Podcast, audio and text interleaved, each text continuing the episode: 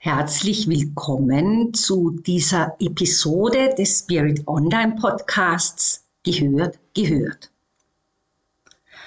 Mein Name ist Andrea Riemer.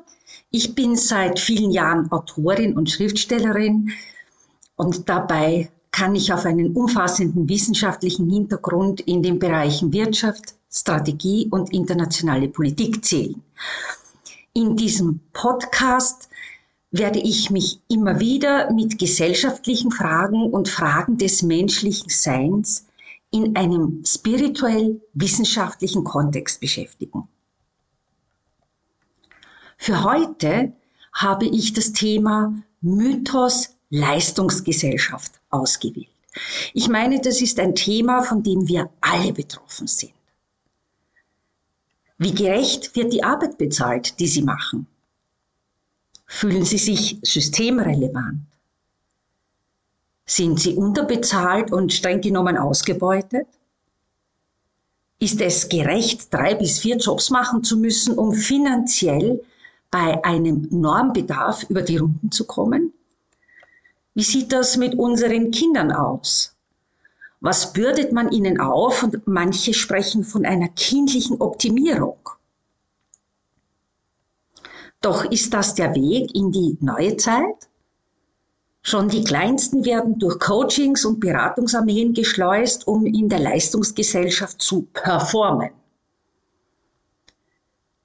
Wird unser Nachwuchs so besser aufs Leben vorbereitet?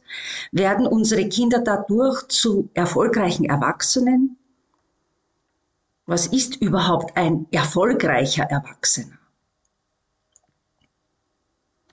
Ich widme mich in dieser Episode dem Mythos Leistungsgesellschaft. Die, und dieser Mythos, der zerfällt vor unseren Augen. Und die große Frage, die nicht nur ich mir stelle, sondern auch viele andere, die drüber nachdenken. Die große Frage lautet, was kommt danach? Wie stellen wir uns als Gesellschaft so auf, dass wir den Umbruch, der noch etwa bis 2025, 2026 laufen wird, auch wahrlich meistern? Ich möchte gerne einen Blick auf die Ursprünge der Leistungsgesellschaft mit Ihnen machen. Ich habe an mehreren Stellen über die uns prägende protestantische Ethik geschrieben, die für unsere Gesellschaft in Europa vor allem, aber auch in den USA und man kann fast sagen global, leitend war. Blut, Schweiß und Tränen. Mein Haus, mein Auto, mein Mann, meine Frau, me, me and myself. Da stellt sich dann schon die Frage, ob die Leistungsgesellschaft eine Egoismusfalle ist Wettbewerb als Auslesemechanismus? Was bedeutet Leistungsgesellschaft? Sind wir nicht vielmehr in einer Vorteilsgesellschaft gelandet, wie ähm, David Brecht das äh, so schön formuliert hat? Eine Vorteilsgesellschaft, die ausnimmt und abzockt? Rechtliche Vorschriften gelten nur dann, wenn sie einem zum Vorteil gereichen. Abmachungen werden dann eingehalten, wenn sie einem etwas bringen? Geben und Nehmen sind zu einem beträchtlichen Teil aus einem natürlichen Gleichgewicht. Und da stellt sich dann schon die Frage, kann das im besten Sinn gesund sein? Nicht alles, was möglich ist, muss man auch machen. Es gibt eine innere Ethik, ein inneres Fundament, das leitend sein muss. Und die große Frage, die sich mir stellt, ist, wo wird das gelehrt? Und ich stelle die Frage mit 25 Jahren Universitätserfahrung. Für mich stellt sich auch die Frage, was Systemrelevanz ist. Was ist Leistung und wie bepreist man sie?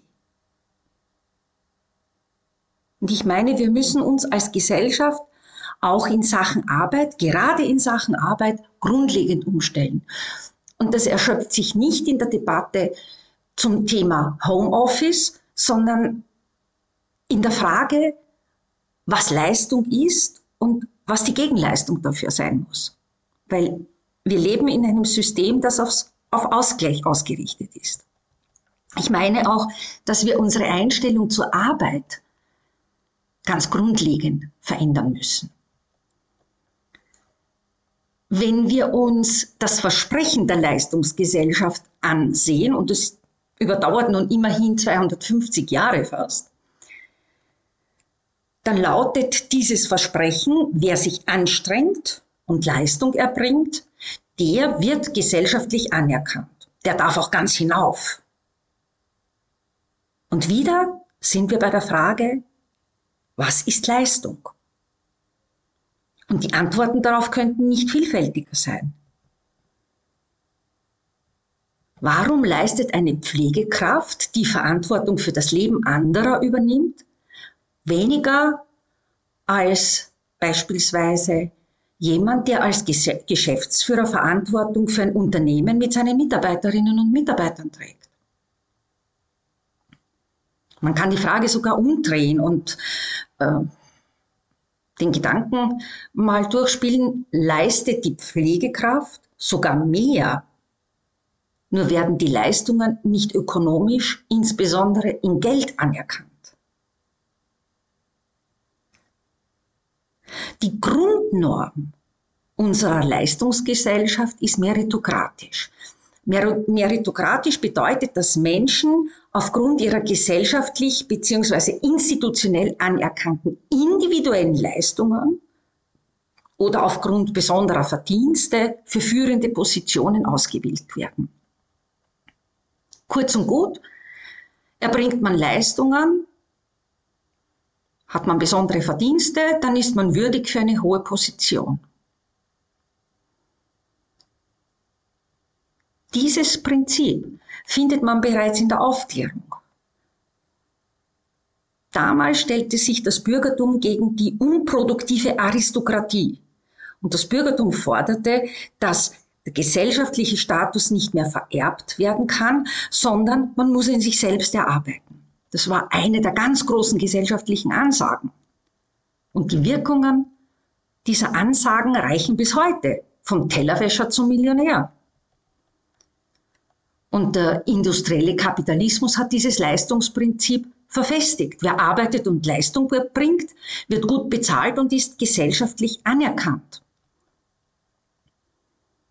Die 1980er Jahre, die viele schon vergessen haben oder gar nicht erlebt haben, ja, weil sie zu jung sind. In diesen Jahren wurde das Leistungsprinzip wieder verstärkt betont. Die Zeit der Börsenspekulation, äh, Börsenspekulanten, das Fall der Sowjetunion, die Neugestaltung der Staatenwelt, die Globalisierung, all das nicht. Der Markt als der Ort, an dem Leistungsgerechtigkeit umgesetzt wird. Der Tüchtige wird belohnt, der weniger Tüchtige bekommt weniger. So einfach ist das. Doch wie erfolgt die Zurechnung zur Leistung?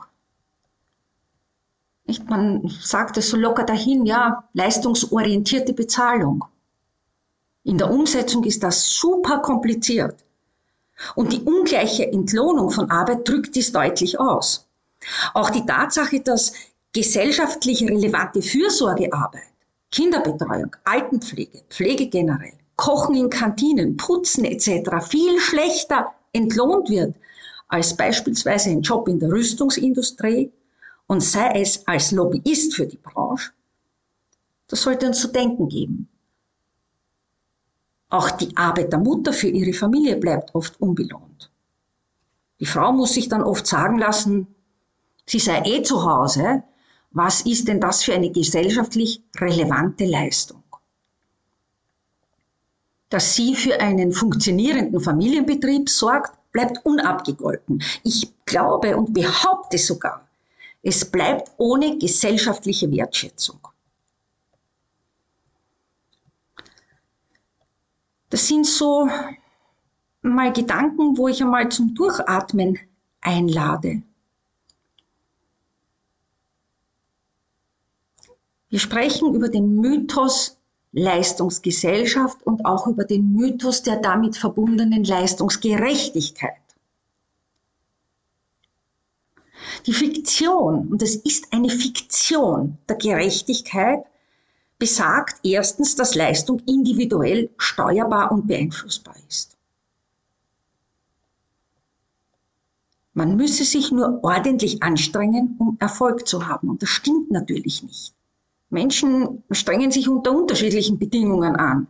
Und ihre Anstrengungen werden, je nachdem, zu welcher Gruppe sie gehören, unterschiedlich honoriert.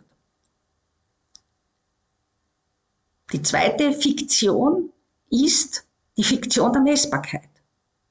Leistung ist nicht objektiv fassbar. Es gibt auch keine Normleistung, ja, die ähm, als eine Art Standardgröße für Arbeit und Anstrengung herangezogen werden kann. Wie bemisst sich die Leistung einer Reinigungskraft? Nach geputzten Räumen, nach Quadratmetern? Wie bemisst man die Leistung einer Mutter? Nach der Anzahl, wie oft sie pro Nacht aufsteht, um ihr Kind zu trösten und in den Schlaf zu wiegen? Wie bemisst man die Leistung einer Krankenschwester? Nach der Anzahl der gepflegten Patientinnen und Patienten? Ich provoziere da auch ganz bewusst, denn wir müssen gemeinsam darüber nachdenken, wie wir gerade für systemrelevante Berufe eine gerechtere Entlohnung hinbekommen, die über einen gut gemeinten Applaus und Promibesuche hinausgeht. Und das ist nicht einfach. Wir müssen uns bemühen und ranmachen. Die dritte Fiktion besteht in der Annahme, man könnte Leistung individuell zuordnen. Und das ist in einer arbeitsteilig organisierten Gesellschaft nicht möglich. Arbeit wird heute in vielen kleinen Prozessen und Zwischenschritten erbracht, äh, egal in welchen Beruf man heute hineinschaut. Es ist also eine Fiktion, eine Chimäre, dass Leistung individuell zuordnenbar ist. Selbst in meinem ursprünglichen Beruf der Wissenschaftlerin war es oft nicht klar, wer welche Leistung erbrachte. Das war natürlich günstig für die Faulen und Bequemen, weil die immer irgendwie mitschwammen. Doch für Leistungsträger und Leistungsträgerinnen war es oft so, dass sie sich ungerecht wertgeschätzt fühlten und es war objektiv auch so. Zum Abschluss ein paar Gedanken Leistungsgesellschaft und gesellschaftliches Ansehen. Das hängt ja sehr stark miteinander zusammen. Wir wissen heute, dass das gesellschaftliche Ansehen auf mehreren Dimensionen beruht. Es gibt das Einkommen, aber es gibt äh, auch die symbolische Ebene, die Wertschätzung, die einem Beruf entgegengebracht wird. Hm? Das ist etwas, was äh, ich auch immer wieder höre, dass es Berufsgruppen gibt, die dezidiert sagen, wir fühlen uns nicht genug wertgeschätzt. Viele Menschen, die in statusniedrigeren, systemrelevanten Berufen arbeiten, haben auch das Gefühl, dass sie politisch nicht mitbestimmen können, dass ihnen also die Anerkennung von politischer Seite verwehrt wird. Und das halte ich für demokratiepolitisch für einen ganz brisanten Befund. Denn Demokratie bedeutet ja unter anderem, dass jeder von uns auch auf gleiche Art und Weise an den Lebensbedingungen mitgestalten kann.